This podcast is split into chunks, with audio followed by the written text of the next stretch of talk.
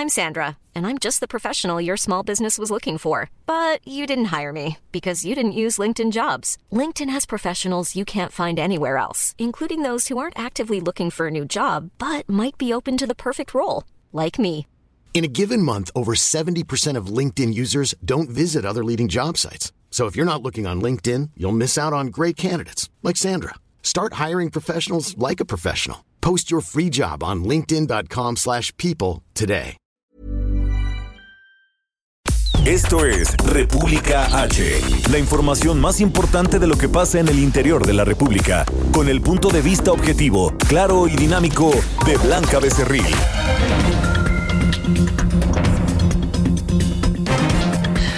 Hola, ¿qué tal? ¿Cómo están ustedes? Son las 12 del día en punto de este viernes, ya por fin es viernes 25 de septiembre del año 2020. Yo soy Blanca Becerril, esto es República H y yo por supuesto que lo invito a que se quede conmigo porque en los próximos minutos le voy a dar toda la información más importante generada hasta este momento de lo que ha ocurrido en las últimas horas en el territorio nacional sobre muchos temas, entre ellos hace unos momentitos la jefa de gobierno de la Ciudad de México, Claudia Sheinbaum, pues acaba de informar que la capital del país va a seguir en semáforo color naranja una semana más y que las hospitalizaciones por coronavirus han tenido una ligera reducción, dice la jefa de gobierno de la Ciudad de México. También refirió que el promedio diario de pruebas diarias que se están aplicando aquí en la capital del país es de 3.500. Asimismo, también pues reiteraba esta, esta eh, tarde que sigue la atención en el 911 y en las colonias prioritarias de la Ciudad de México y llamó por supuesto a no bajar la guardia, a seguirnos cuidando,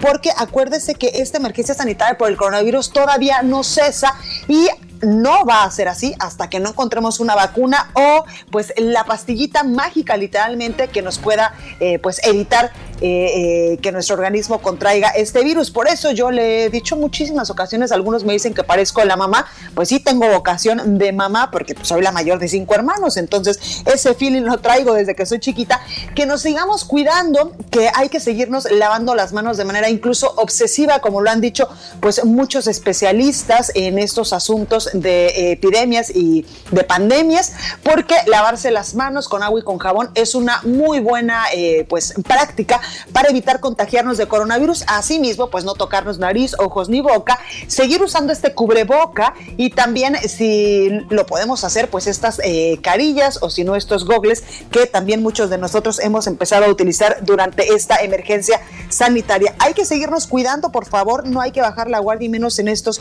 momentos. También otro tema importante que Dios de mi vida, que se está calentando cada día más, es el asunto de la disputa del agua allá en Chihuahua. Y por ejemplo, Usted se acuerda que el día de ayer pues tuvimos aquí en este espacio informativo al gobernador de Chihuahua, Javier Corral, que incluso pues le decía dos o tres cositas bastante fuertes al presidente de la República, Andrés Manuel López Obrador, sobre pues esta decisión de retirarse de estas mesas eh, de seguridad allá en Chihuahua, porque el presidente lo decía el día de ayer en su conferencia matutina, pues había eh, pues muchas personillas por ahí que andaban llevando la información confidencial de estas mesas a personalidades o a personajes importantes del Partido Acción Nacional. El, gobernador, pues ayer nos decía que esto no era real, pero hoy en la conferencia matutina del presidente López Obrador, pues eh, se habló también de esto y Ricardo Mejía Verdeja, el subsecretario de Seguridad Pública, exhibió una red de políticos y nogaleros que han acaparado el agua allá en Chihuahua,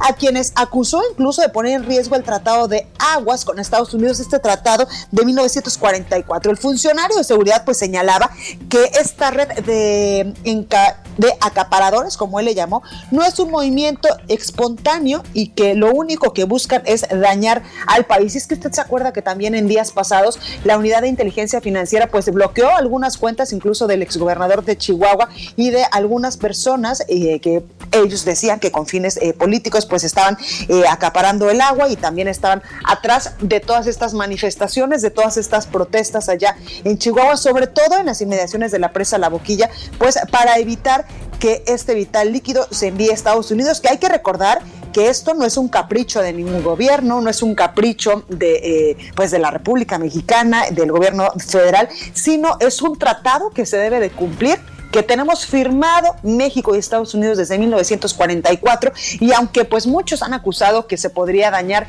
el ciclo agrícola 2020-2021, pues acuerdos son acuerdos y ahí está todavía la disputa por el asunto del agua allá en Chihuahua. Así que yo le invito a que se quede conmigo porque hay mucha, mucha información que da también recuerde que nos puede seguir a través de nuestras redes sociales. Estamos en Instagram como arroba el heraldo de México. También estamos en Twitter como eh, el, eh, bueno, en Twitter como arroba el Heraldo México, mi Twitter personal es arroba Blanca Becerril. También estamos en Instagram, en Facebook, en YouTube y completamente en vivo a través de www.elheraldomexico.com.mx. Ya aquí en la Ciudad de México nos escuchamos por el 98.5 de FM, en Campeche, allá en Ciudad del Carmen por el 101.3 y 950 de AM. También en Monterrey, Nuevo León por el 90.1, en eh, Guadalajara, Jalisco, en mi tierra, en la Perla Tapatía, donde por cierto íbamos a tener una entrevista con el presidente municipal de Puerto Vallarta para que nos platique pues un poquito de la reactivación económica en este bello destino turístico de la, de la República Mexicana. Bueno, pues allá en Guadalajara nos escuchamos por el 100.3 de FM, en Tampico, Tamaulipas 92.5, también en Acapulco, Guerrero 92.1, en Villahermosa, Tabasco 106.3, en todo el Valle de México 540 de AM, también en Tijuana, Baja California por el 1700, del otro lado de la frontera en Brownsville y en McAllen y de este lado de la frontera también ya nos escuchamos en en, Hermosillo, allá en Sonora, también en Colima, en Nayarit, y gracias a su preferencia, que yo siempre le he dicho que gracias a usted pues estamos en esta posición y este grupo eh, de medios está creciendo cada día más. Bueno, pues esta semana acuérdese que ya arrancamos transmisiones allá en Chiapas y muy pronto le estaremos diciendo dónde más ya nos puede escuchar. Bueno, sin más, vamos a un resumen de noticias y comenzamos con la información. En resumen. Luego de que el presidente de México, Andrés Manuel López Obrador, anunció cambios en la Conagua para quitar a personas vinculadas al Partido Acción Nacional, este jueves los seis subdirectores generales del organismo presentaron su renuncia. Desde Palacio Nacional esta mañana el presidente presentó a las personas que van a conformar la nueva plantilla de la Conagua y ratificó en su cargo a la directora del organismo, Blanca Jiménez. El subsecretario de Seguridad Pública, Ricardo Mejía, aseguró que en Chihuahua hay un entramado de intereses económicos y políticos detrás de los movimientos de agricultores por la disputa del agua. Escuche de intereses económicos y políticos que han usufructuado para su beneficio el agua y han puesto en riesgo un tratado internacional.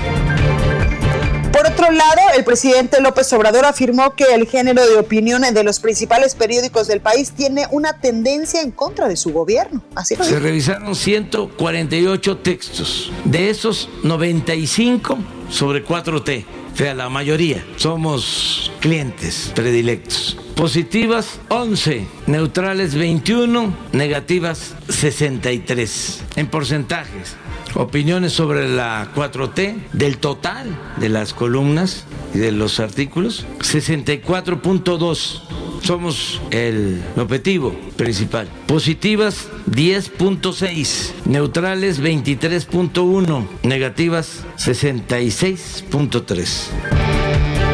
Bueno, y en una reunión de cancilleres de la comunidad de estados latinoamericanos y caribeños este jueves, México fue reelecto para presidir el organismo en el periodo 2021-2022.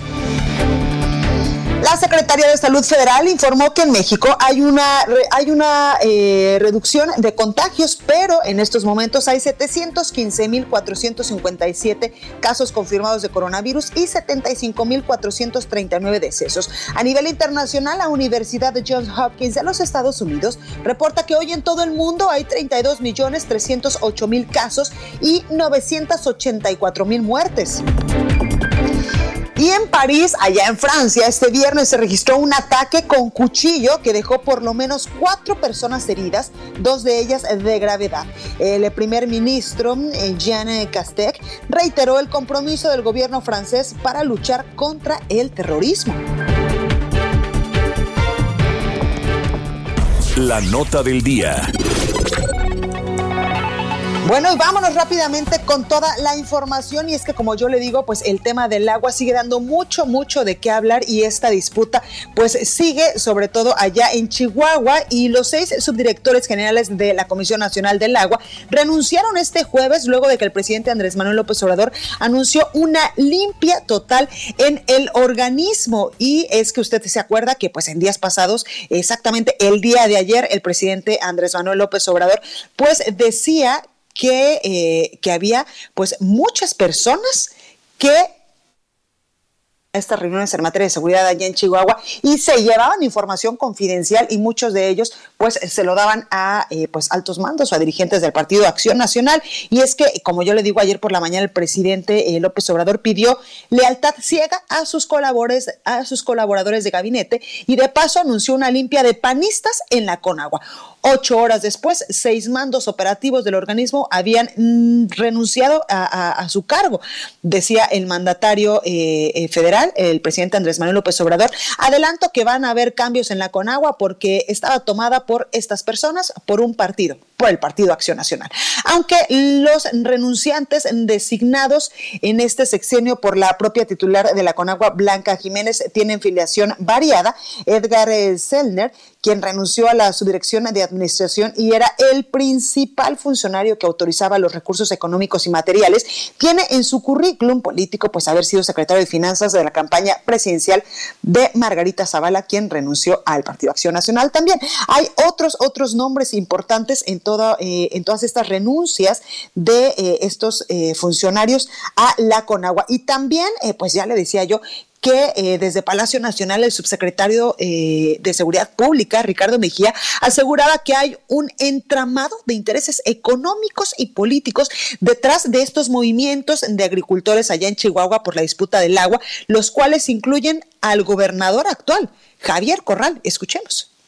¿Qué pudo haber hecho que se cambiara la posición de Javier Corral, más allá de su congruencia o incongruencia política y personal? Pues hay todo un entramado de intereses económicos y políticos que han usufructuado para su beneficio el agua y han puesto en riesgo un tratado internacional. ¿Qué intereses financieros estuvieron atrás de la movilización del 9 de septiembre en La Boquilla, donde se repartieron cientos de palos, bombas molotov, alcoholes? Un grupo de ellos son los nogaleros. Aquí hay una familia que está ligada al exgobernador César Duarte.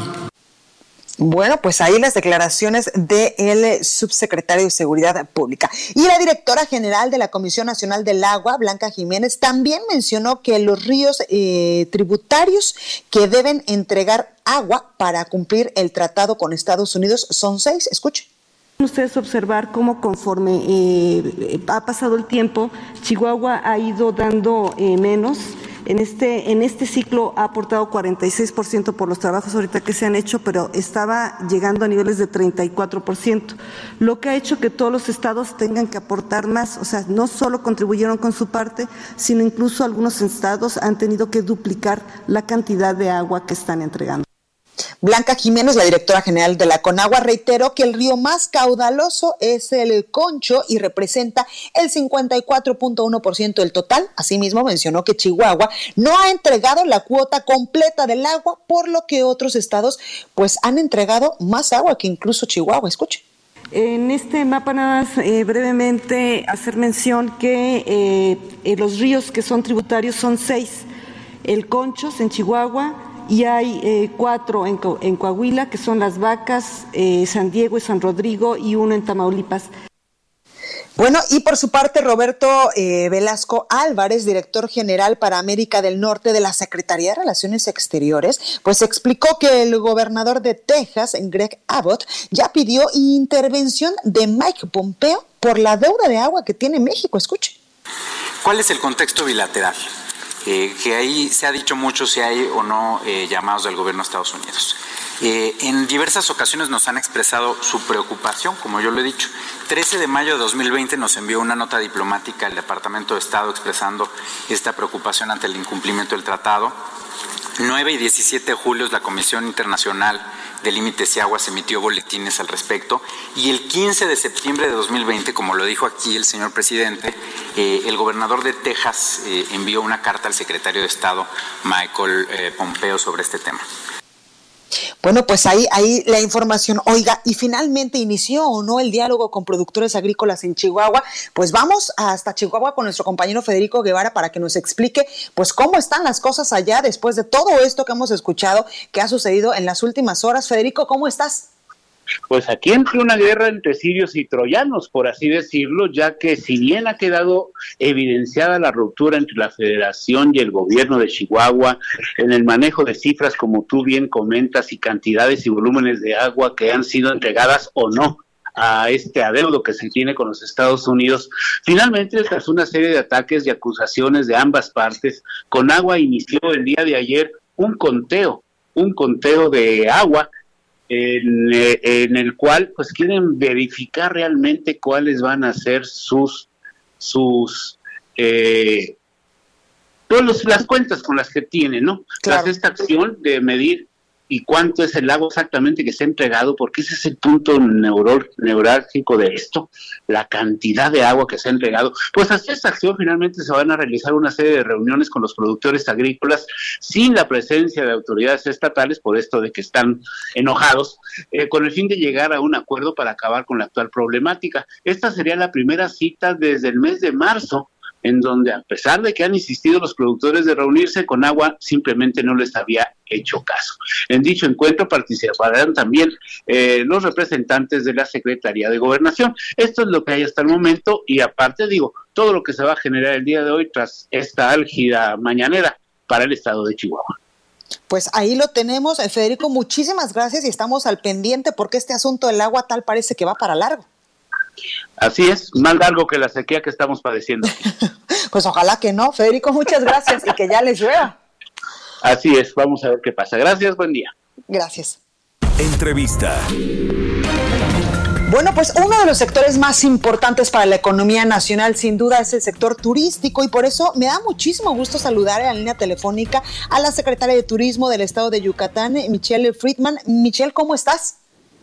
¿Cómo estás, Blanca? Me da mucho gusto saludarte a ti y a todo el auditorio. Oye, Michelle, pues cuéntame los resultados del primer tianguis turístico digital que hace algunas horas, pues ya acaba de concluir esta primera edición del, del Tianguis Turístico Digital México 2020. ¿Cómo nos fue?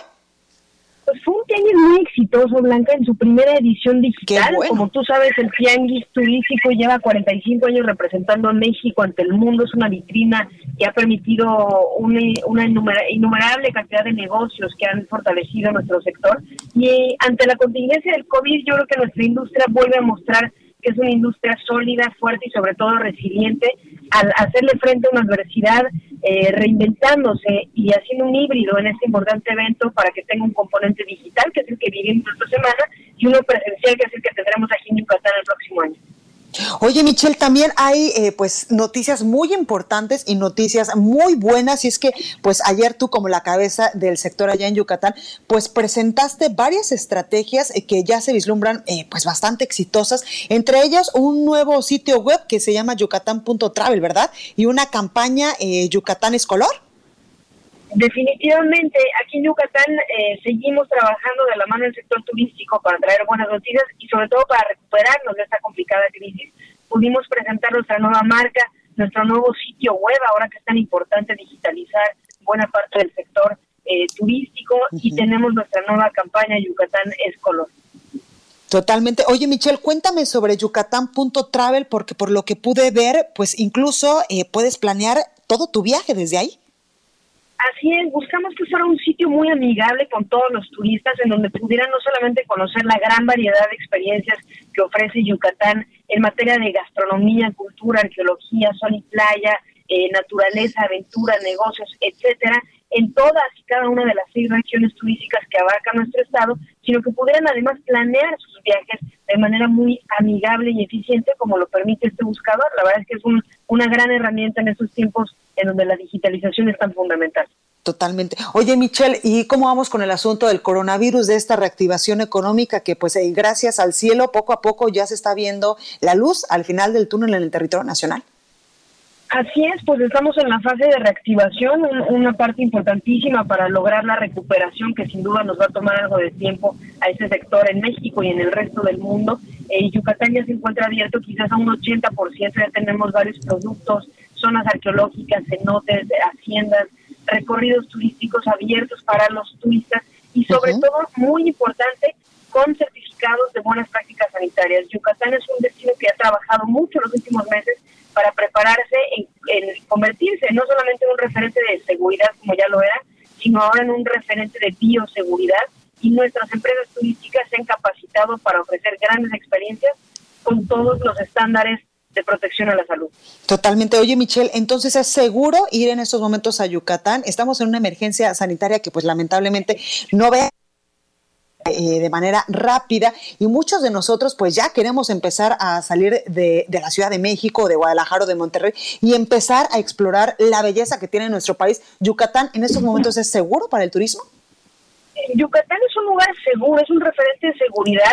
Obviamente hay que decir, la contingencia no ha terminado y en tanto no termine, yo creo que no hay ningún rincón del planeta que esté libre de, de este riesgo. Sin embargo, Yucatán es un destino que se ha preparado en toda su cadena productiva desde aerolíneas, aeropuertos, centrales de autobuses, hoteles, restaurantes y guías, con las mejores prácticas para proteger la salud. Entonces la gente puede sentirse a gusto de estar en un lugar donde nos preocupamos por su salud.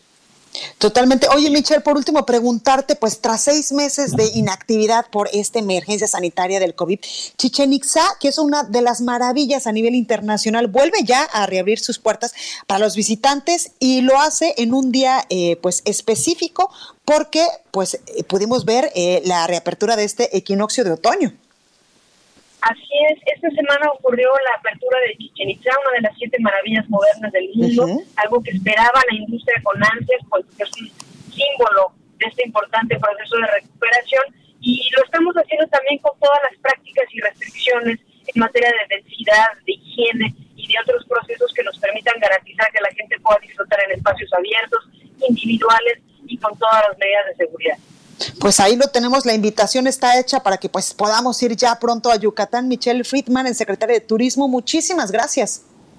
Muchas gracias, Blanca, y los esperamos. Visiten yucatán.travel para enamorarse de Yucatán y eh, los esperamos aquí con los brazos abiertos. Muchísimas gracias, Michelle. Cuídate mucho. Bueno, pues ahí está la invitación y en verdad que yo le puedo decir que he recorrido pues muchísimos lugares de Yucatán, que es un lugar paradisíaco, es realmente hermoso. Oigan, y vámonos en estos momentos hasta Baja California, porque hay un tema ahí con, eh, con un líder indígena, Atahualpa Garibay. Nos tiene toda la información. Atahualpa, ¿cómo estás? Buenos días, Blanquita. Buenos días a toda la audiencia. Un enfrentamiento a balazos entre hombres armados culminó la noche de ayer con el asesinato del líder de la etnia Kiumiai, Oscar Erairú Adams, en las inmediaciones del llamado Pueblo Mágico. Los eh, primeros reportes indican que el homicidio se registró en el Callejón Libertad entre calles Aldete y Carranza. Un reporte al número de emergencia 911 alertó sobre disparos en esa ubicación.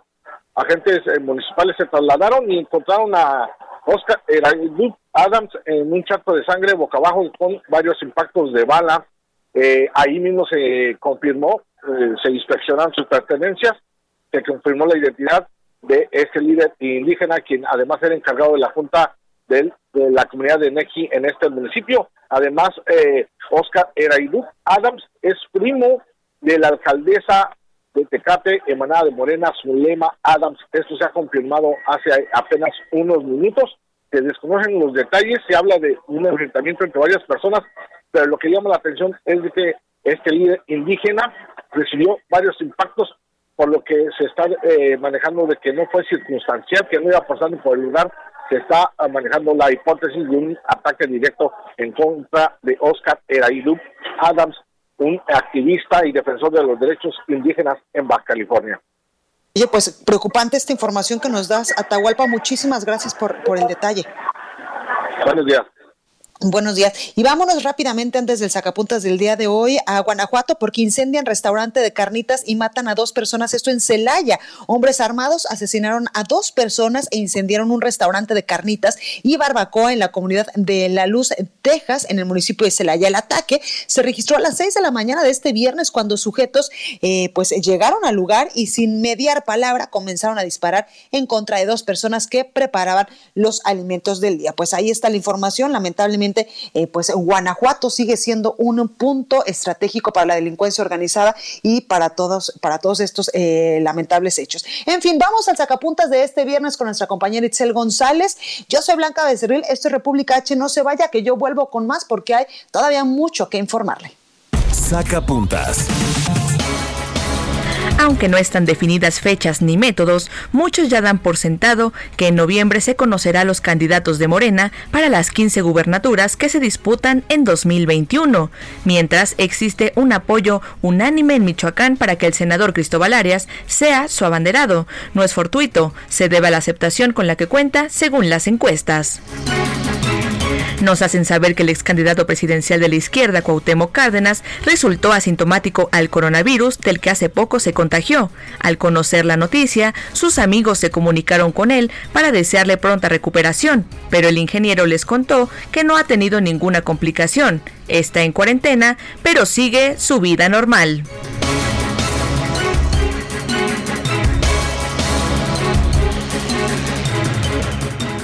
Continúa escuchando a Blanca Becerril con la información más importante de la República en República H. Regresamos. Estamos de regreso con la información más importante de la República en República H con Blanca Becerril, transmitiendo en Heraldo Radio en resumen. Este jueves las familias afectadas por el incendio de la guardería ABC en 2009, testigos y peritos de la Fiscalía General de la República realizaron una reconstrucción de los hechos para la investigación en curso. Autoridades judiciales de Chihuahua vincularon a proceso al exsecretario de Comunicaciones y Obras Públicas Estatal, Eduardo Esperón, por el delito de peculado agravado. La Secretaría de Hacienda firmó un convenio de colaboración con el Estado de Campeche para combatir delitos fiscales y financieros, incluyendo actos de defraudación fiscal, contrabando y compraventa de facturas falsas. El fiscal electoral José Antonio Ortiz anunció que 10 agentes del Ministerio Público ya se encuentran en Hidalgo para detectar irregularidades durante el proceso electoral que está en curso. Un juzgado federal otorgó una suspensión definitiva a servicios de agua potable, alcantarillado y saneamiento de Ecatepec en el Estado de México para impedir que la Comisión Federal de Electricidad le corte el servicio a sus pozos y tanques. Y el municipio de Apodaca, esto Nuevo León, recibió una calificación triple A con perspectiva estable por parte de la casa calificadora Fitch Rating a pesar del impacto económico de la pandemia de coronavirus.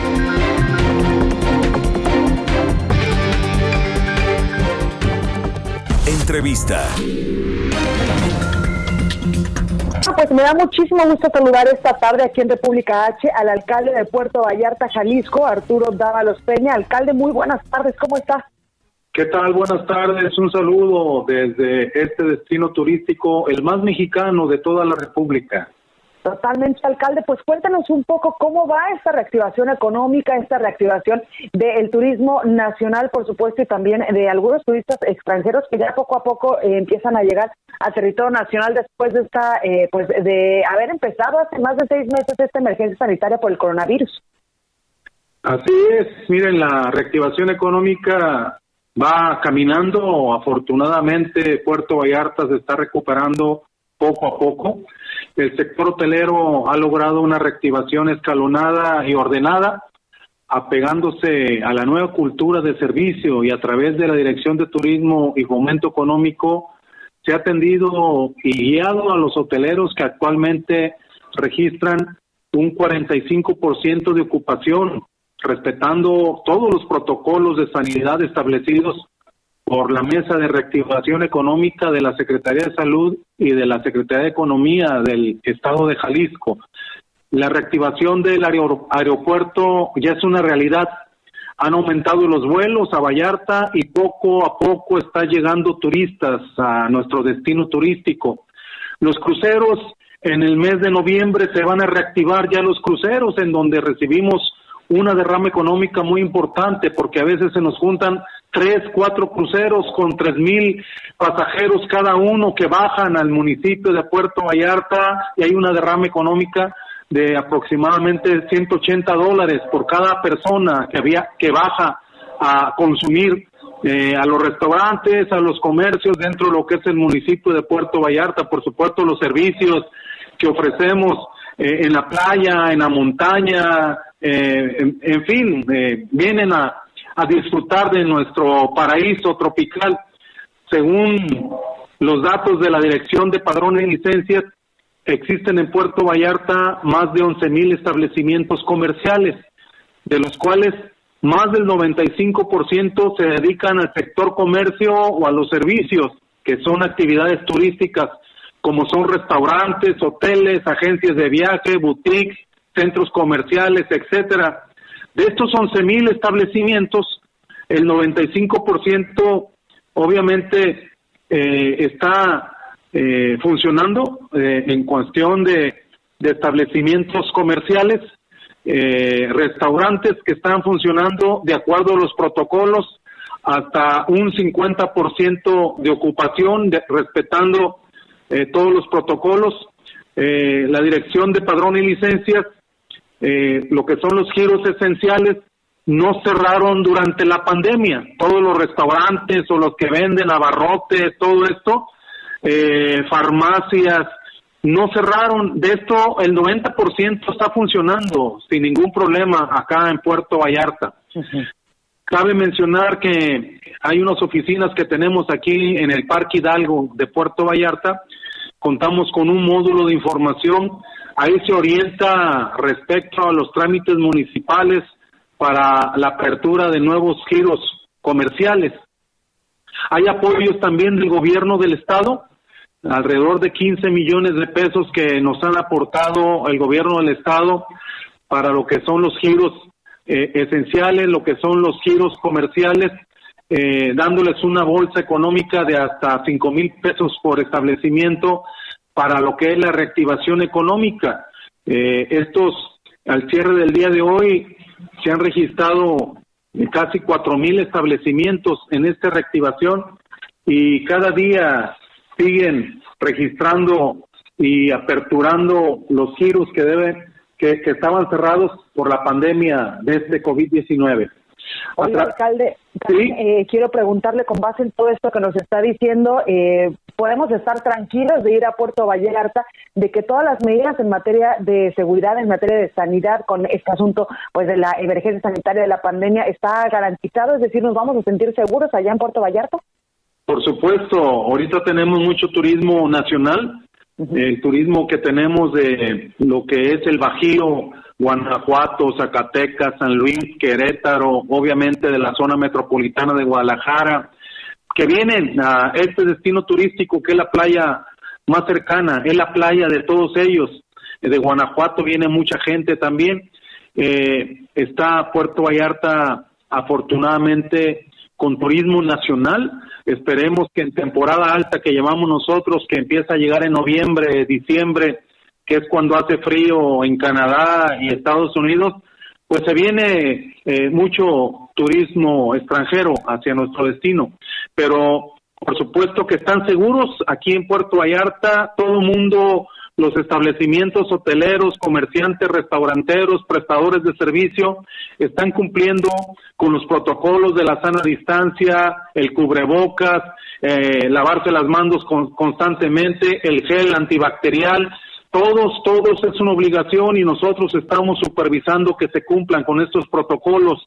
Por supuesto que Puerto Vallarta es uno de los destinos turísticos más seguros en cuestión de seguridad a nivel nacional Estamos ubicados en el top 10 desde hace ya cinco años. Puerto Vallarta se mantiene, eh, de acuerdo a las encuestas que hace el INEGI, como uno de los destinos más seguros a nivel nacional. Entonces, vengan, acá los esperamos con los brazos abiertos, con el corazón en la mano. Puerto Vallarta se caracteriza por ser un destino turístico amigable. Es de las ciudades más amigables del mundo, con la bahía más hermosa de, de todo nuestro país y una de las más hermosas de todo el mundo, con atractivos turísticos naturales como la montaña, que es la Sierra Madre Occidental, nuestros ríos, nuestros arroyos, nuestras playas, el pueblito típico, el corazón de Puerto Vallarta, que es el, el pueblo más mexicano, el destino turístico más mexicano. Entonces creo que la gama de servicios que ofrecemos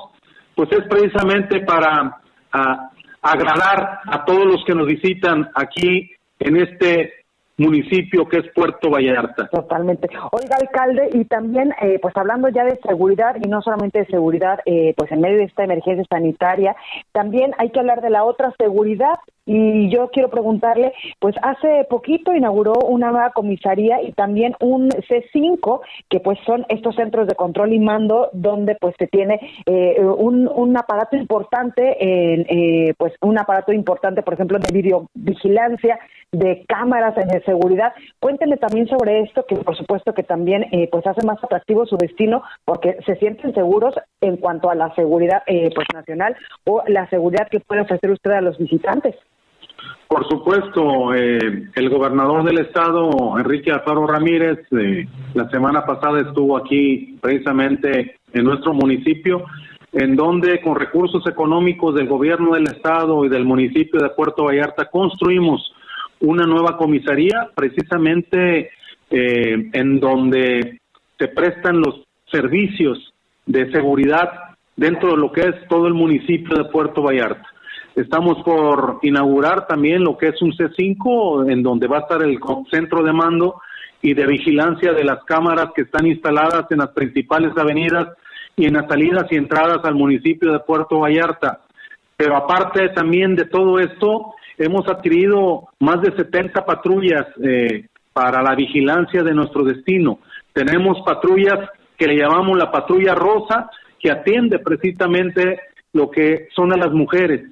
Eh, las restricciones que nos marcan por ley la Fiscalía de Protección a las Mujeres, pues está llevando a cabo. Por supuesto, tenemos las patrullas verdes que son las que nos ayudan en la cuestión ecológica también dentro de lo que es el municipio de Puerto Vallarta, protección de los animales, eh, el cuidado de nuestra flora, de nuestra fauna y por supuesto tenemos las patrullas de vigilancia tanto de tránsito, protección civil y bomberos que hemos equipado eh, lo que son las estaciones de protección civil y bomberos. Hemos generado una nueva en la delegación de Iztapa eh, eh, con equipo. Pues, tenemos, por supuesto, una gran coordinación con la Guardia Nacional, con el Ejército Nacional y, y con la Marina, con la Fiscalía tanto federal como del Estado los ministerios públicos federal y del Estado también. Eh, en fin, somos un equipo que estamos trabajando por la seguridad de nuestra región, de nuestro destino, y que todos los lunes sesionamos y estamos viendo las necesidades, las acciones, las estrategias precisamente para mantener un destino seguro. Totalmente. Oiga, alcalde, de manera muy rápida, preguntarle qué pasó con aquel eh, policía municipal que pues lo agarraron eh, en, en la trata de menores. Bueno, él está detenido.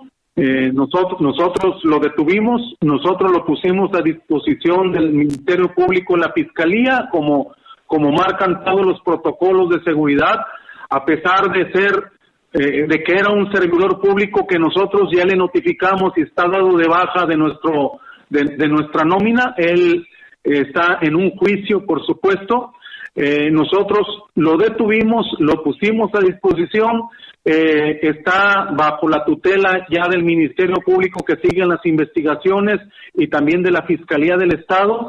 Y bueno, pues esperemos que reciba el, castigo que él se merece, ¿no? Pues ahí lo tenemos, alcalde de Puerto Vallarta, Jalisco, Arturo Dávalos Peña. Muchas gracias por esta comunicación. Al contrario, eh, un saludo desde aquí, desde este destino turístico. Vengan, nos esperamos aquí. Puerto Vallarta está hermoso, está funcionando, estamos cuidando a todos nuestros visitantes y todos los de aquí nos estamos cuidando para recibirlos a todos ellos y aquí los esperamos con los brazos abiertos. Perfecto, alcalde, cuídese mucho, suerte. Muchas gracias. Recorrido por el país. Bueno, pues ahí la entrevista que hace unos minutitos eh, pudimos eh, tener con el alcalde de Puerto Vallarta, sin duda, eh, pues un lugar paradisiaco en el territorio nacional y qué mejor que ir a mi bella tierra allá, Jalisco, a disfrutar de algunos días. Bueno, pues ahí está la invitación también para que vayamos a visitar Puerto Vallarta. Oiga, y vámonos rápidamente hasta Colima con Marta La Torre porque el INSABI debe pagar a médicos que atienden al coronavirus, pero antes de eso le cuento que el representante de la Organización Panamericana de la Salud en México, Cristian Morales, informó que nuestro país fue reconocido por la Organización Mundial de la Salud por su trabajo para prevenir la obesidad y el sobrepeso, que también, por supuesto, son otros temas importantes, problemas importantes en materia de eh, salud en nuestro país. Escuche. Quisiera con todos ustedes eh, compartir un importante reconocimiento que recibió México hoy día por parte de nuestro director general de la Organización Mundial de la Salud, el doctor Tedros, en nombre no solo de la OMS, sino que de todo el sistema de Naciones Unidas y en particular de la Fuerza de Tarea contra las enfermedades no transmisibles. ¿Cuál es el origen de este reconocimiento que recibió México hoy día? Esto viene de, eh, la relevancia que tiene el problema del sobrepeso y la obesidad las enfermedades crónicas no transmisibles a nivel mundial. Bueno, pues ahí lo que decía el, eh, pues, eh, el representante de la Organización Panamericana y el subsecretario de Prevención y Promoción de la Salud, Hugo López Gatel, reportó una reducción del 17% en el registro de casos estimados de coronavirus, que en estos momentos, pues usted sabe, tenemos ya más de seis meses en emergencia sanitaria. También dijo López Gatel que tenemos 3% menos pacientes recuperados y 43% menos muertes. El reporte diario de la Secretaría de Salud a nivel federal señala que en México ya suman 715.457 casos confirmados de coronavirus. Escuche. 5% de los casos de COVID registrados en México son de los últimos 15 días. Recordar que esta es la epidemia activa, aunque es afición de los medios de información poner la cuenta de casos desde el día 1 y esta tiene su componente informativo sobre la carga acumulada de enfermedad. No perdamos de vista que no quiere decir que en este momento tengamos los casi 700 mil eh, casos estimados, 750 mil casos estimados, sino que solamente están activos los 34.223 que han sido confirmados. Bueno, pues ahora vamos hasta Oaxaca con nuestra compañera Karina García porque suman nueve ediles de Oaxaca que lamentablemente han perdido la vida por el coronavirus. Escuche.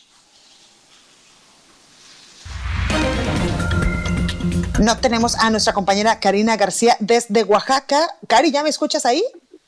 Claro que sí, muy buenas tardes. Un saludo a ti y al auditorio. Con la muerte del presidente municipal de Santa Cruz Chitla, en Yahuatlán, Pedro Modesto Santos, en Oaxaca suman nueve alcaldes que han perdido la batalla contra el COVID-19 a través de sus redes sociales. El gobernador Alejandro Muratino Josa lamentó el deceso de la autoridad y envió sus condolencias a familiares y amigos. Comentarles que así como Victorino Gómez Martínez de Santa, San Bartolomé Quialana, Daniel Efren Hernández Hernández de San Miguel del Río Ixtlán, además de eh, pues de Javier Ruiz de Reyes Etla, Florencio San Germán de Chichicapan, Artemio Ortiz Ricardes de Tamazulapan del Espíritu Santo, Fernando Bautista Dávila de Tuxtepec, Alfredo Juárez Matías Romero, de Matías Romero, Pedro Escárcega Pérez de Santiago Jocotepec, pues estos son han sido los ediles que han perdido la batalla contra la COVID-19. Comentarte, Blanca, que en la entidad se han contabilizado 16.157 casos positivos de esta enfermedad y se mantiene el número de personas fallecidas con 1.412 decesos. Es el reporte que te tengo. Pues ahí, ahí está la información. Muchísimas gracias, Mikari. Cuídate. Gracias, muy buenas tardes. Buenas tardes. El análisis. Bueno, y como todos los viernes, cada 15 días, me da muchísimo gusto saludar hasta Veracruz a Anilu Ingram, diputada federal por Veracruz y también vicecoordinadora del grupo parlamentario del PRI. Diputada, ¿cómo estás, Anilu? Querida Blanca, muy contenta, te saludo con mucho gusto, con mucho cariño desde el bello puerto de Veracruz. Oye, pues muchas gracias. Mi Anilu, cuéntame, ya está en estos momentos en su cancha el balón de pues analizar este paquete económico para el año fiscal 2021. ¿Cómo lo estás viendo? Muchos gobernadores incluso pues se quejaron de que viene una disminución importante en las participaciones federales que se van a estados y municipios. ¿Tú cómo lo estás viendo? Es correcto, Blanca. Hace un año discutimos el PES 2020 en el centro Banamex, lo recordarás tú, porque la Cámara estaba tomada y alrededor de las 4.30 de la madrugada yo presenté mis reservas en cuanto a los recortes terribles que han estado haciendo particularmente al ramo 9. Eso tiene que ver con el mantenimiento y nuevas vías de comunicación. Y terminé mi intervención con una frase que se está volviendo el distintivo de este gobierno morenista, tanto poder para no poder, Blanca. Y lo digo porque en el reciente proyecto de presupuestos de ingresos de la Federación para el 2021 presentado en la Cámara de Diputados, en infraestructura carretera estamos cada vez peor, porque tan solo en este año retrocedimos 13 años en inversión en el ramo 9. Y si esto no fuera suficiente, eh, presentan un paquete en donde no solo le destinan poco más de 31.374 millones de pesos, llegando a una inversión mínima en décadas del 22% menos que el año pasado. Y seguramente el Radio Escucha debe estar pensando, y eso a mí, eh, ¿qué me podría interesar? Es muy sencillo.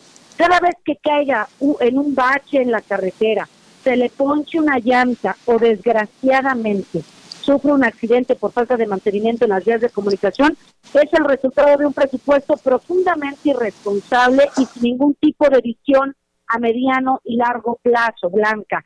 Estaremos discutiendo, analizando, peleando un presupuesto de ingresos de la Federación responsable. Trataremos de hacerles ver a la mayoría que su voto no solo es apretar un botón, que lo que estamos haciendo cuando votamos el PEP es decidir los destinos de la nación y eso significa los más de 130 millones de mexicanas y mexicanos. Así que yo a través de este espacio Blanca te mantendré informada del seguimiento de la discusión de una de la columna vertebral del destino de los veracruzanos, que es un presupuesto acorde a las circunstancias que estamos viendo. Estamos viviendo en una pandemia durísima en materia de salud y en materia económica, donde se necesitan medidas extraordinarias que hoy en el paquete económico que presentaron no son nada empáticas eh, y ninguna con una medida pertinente, extraordinaria, a favor del beneficio eh, de las familias mexicanas. Ya que hablamos de dineros, ¿cómo estás viendo tú la reactivación económica del sector turístico y la reactivación económica en general allá en el bello puerto de Veracruz, allá en tu estado? Fíjate, Blanca, que me encuentro ahorita en el mercado Hidalgo, que es en el corazón del centro histórico del puerto de Veracruz, justamente con una campaña de lo nuestro es lo bueno a través de redes sociales, haciendo círculos virtuosos para la reactivación económica. Cada uno poniendo nuestro granito de arena, cada uno haciendo la parte que nos corresponde. Está difícil, está complicado, pero tenemos que darle para adelante, Blanca. Tenemos que, que echar de todas las herramientas que estén a nuestro alcance y cada uno poniendo nuestro granito de arena. Evidentemente estamos aquí platicando con los locatarios, platicando con los comerciantes, con la sana distancia, con todas las medidas sí estamos viviendo un momento difícil, pero con la actitud de que los ciudadanos y que si cada uno hacemos lo que nos corresponda, podemos salir de esta. Totalmente, Anilu. Oye, también eh, preguntarte sobre, eh, pues, cómo estás viendo las cifras de coronavirus allá. Tal parece que, pues, siguen eh, en aumento o ya se estabilizaron. No, es, es complicado el tema de los contagios aquí en Veracruz. sigue en incremento. Eh, lamentablemente tenemos un gobierno que no asume la responsabilidad que le corresponde, pero hoy también hay algo cierto, Blanca. Por ejemplo, yo ahorita que estoy recorriendo aquí el mercado, eh, la gente está con su gel, está con la sana distancia, está con su cubrebocas, está con su desinfectante, pero también la gente hoy tiene hambre, Blanca.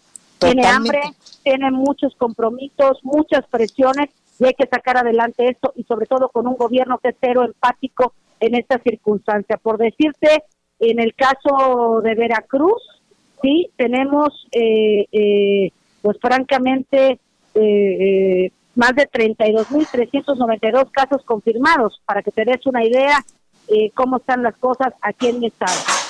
Oye, pues está eh, preocupante, Anilú, y pues nosotros por supuesto que estaremos muy atentos también, evidentemente, al paquete económico para el año fiscal 2021 para ver si se puede cabildear, si ustedes los diputados, que en estos momentos son los que pueden hacer modificaciones eh, eh, en estos dineros que se van a entregar a estados y municipios y a muchas otras cosas para que funcione el país el próximo año, pues me puedas ir diciendo cómo van estos números, cómo va este reacomodo, cómo va este cabildeo. Por supuesto, Blanca, vamos a dar la batalla como lo hemos hecho año con año. Necesitamos un presupuesto acorde a la circunstancia que estamos viviendo y, enfrentando los mexicanos. Y a través de este espacio te iré dando seguimiento del tema. Te agradezco mucho, Blanca. Gracias a ti, Anilu. Oye, y cuidado, porque toda esta semana hemos visto que en estas reuniones vía Zoom que eh, pues muchos legisladores en México y el mundo hacen ahora con esta nueva normalidad, pues ha que nos han dado muchos videos virales. Blanca, es correcto. Lo que es cierto es que el trabajo legislativo no se puede frenar. El trabajo legislativo, y menos en una circunstancia como la que estamos hoy, hay que salir adelante, hay que hacer frente, hay que ser sensibles, hay que ser empáticos y hay que dar la batalla para apoyar pues, y salir de esta. Ahí la tenemos, Anilú Ingram, diputada federal por Veracruz. Muchas gracias por esta comunicación. Cuídate mucho. Gracias, Blanca. Abrazo fuerte a ti y al amable auditorio. Gracias. Bueno, pues hasta aquí este espacio informativo. Yo soy Blanca Becerril. Yo les espero el próximo lunes en punto a las 12. Yo lo dejo con la nota amable de este viernes. Cuídese mucho, por favor.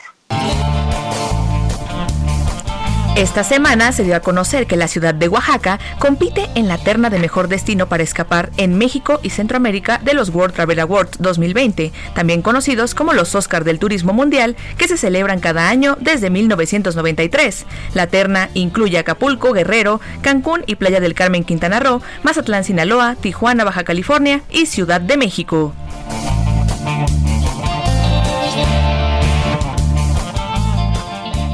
Esto fue República H, la información más importante de lo que pasa en el interior de la República, con el punto de vista objetivo, claro y dinámico de Blanca Becerril. Continúa escuchando Heraldo Radio, donde la H suena y ahora también se escucha. Una estación de Heraldo Media Group.